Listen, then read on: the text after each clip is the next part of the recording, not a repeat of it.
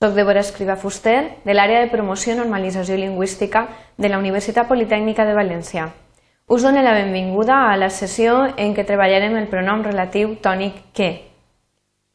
Els objectius de la unitat són els següents.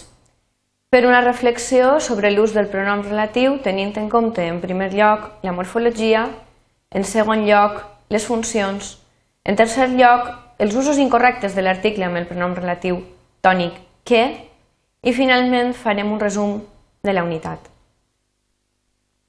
Imaginem que tenim un correu electrònic en el qual doncs, podem trobar-nos oracions eh, que usen aquest pronom. Fixem-nos, bon dia a tot el món, l'assumpte de què us vull parlar és molt interessant. La xerrada en què coneixerem les noves aplicacions del correu electrònic és demà. Us espera a tots a les 10 del matí, no podeu faltar-hi. Fins demà. En aquest correu podem observar que hi ha dues oracions en les quals ens apareix aquest pronom relatiu tònic que. Podem veure que una de les característiques més importants és que va precedir de preposició feble o àtona. En aquest cas és de i en l'oració següent és en. Fixem-nos que en totes dues oracions l'antecedent està referit a una cosa. És, una de les, és un dels aspectes que heu de tenir en compte que en el moment que aparega el, el relatiu tònic que, sempre l'antecedent estarà referit a coses. Les funcions que sol fer aquest pronom relatiu tònic que són preposicionals o circumstancials. Les preposicionals les podem veure en la primera oració i Perdó, les, les, les preposiciones les podem veure en la, primera, en la primera oració i les circumstancials en la segona. En tot cas, recollirem en la següent diapositiva tot el que hem dit. Com comentàvem abans, podem veure aquestes, aquesta oració i tenim l'assumpte de què us vull parlar és molt interessant. Entre claudators hem posat el que és l'oració principal, l'assumpte és molt interessant, i en verd i entre parèntesi hem posat el que és l'oració subordinada. L'antecedent, com dèiem abans, de l'oració de relatiu adjectiva és l'assumpte i referit a coses. Veiem així, amb aquesta, amb aquesta fletxa, doncs s'està referint-s'hi.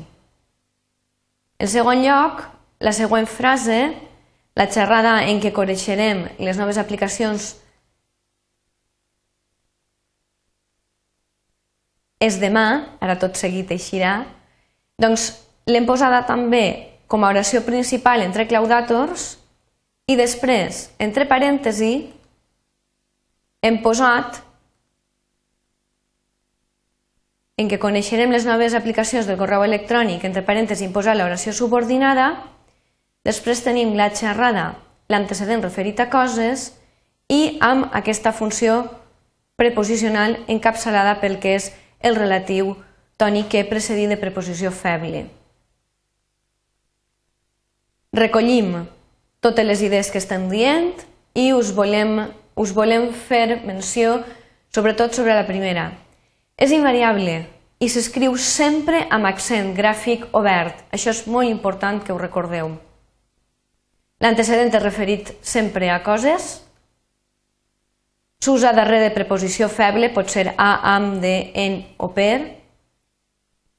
Podem substituir-lo pel pronom relatiu variable el qual, la qual, els quals i les quals. Veiem els exemples anteriors que apareixien en el correu electrònic i veiem com queden les frases.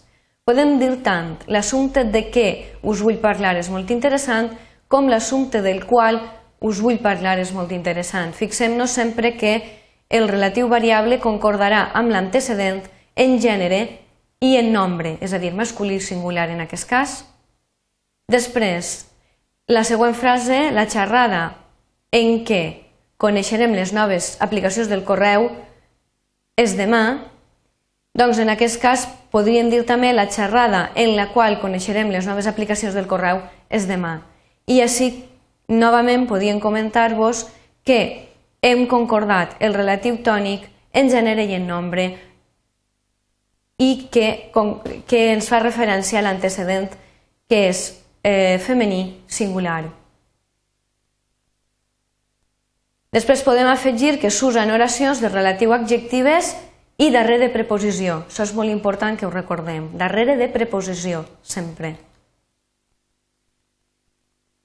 Les funcions del pronom relatiu tònique, que seria el segon punt que tractaríem, són funcions de tipus preposicional, com hem vist en aquest cas, en l'exemple de, del correu, l'assumpte de què o del qual us vull parlar és molt interessant.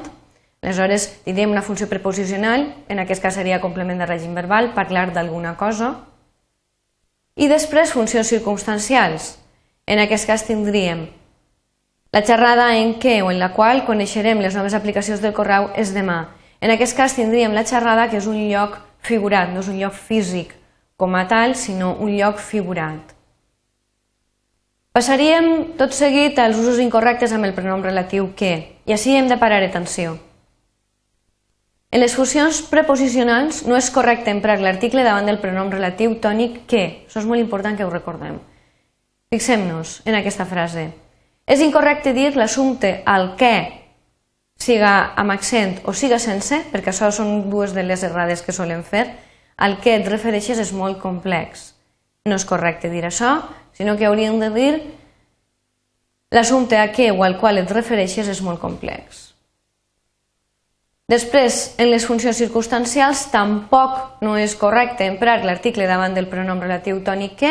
És incorrecte dir, per exemple, la festa en la que amb accent obert o en la que et vaig conèixer fou inoblidable, doncs no ho podríem dir, sinó que hauríem de dir la festa en què o en la qual et vaig conèixer fou inoblidable. Fixem-nos, novament, així tindríem una funció circumstancial eh, de lloc. I bé, arribem al resum de la unitat i arrepleguem tot el que us hem comentat. El pronom relatiu que presenta una forma invariable i tònica, una altra idea que podem destacar és que va precedir de les preposicions febles a, amb, de, en i per i no cap altra més. Recordeu aquestes cinc perquè no hi ha més. Sempre du accent gràfic obert, molt important.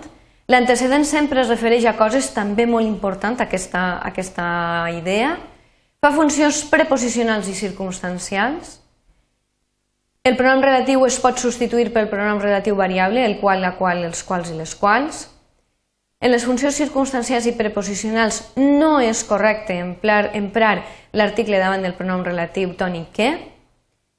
I ja passem a la bibliografia i recursos, per tal que, que pugueu consultar-ho bé a l'aula o bé al CAF, i també material en línia. I com sempre, la informació de contacte per si teniu algun dubte, doncs no deixeu de posar-vos de posar en contacte amb mi. Moltes gràcies per la vostra atenció.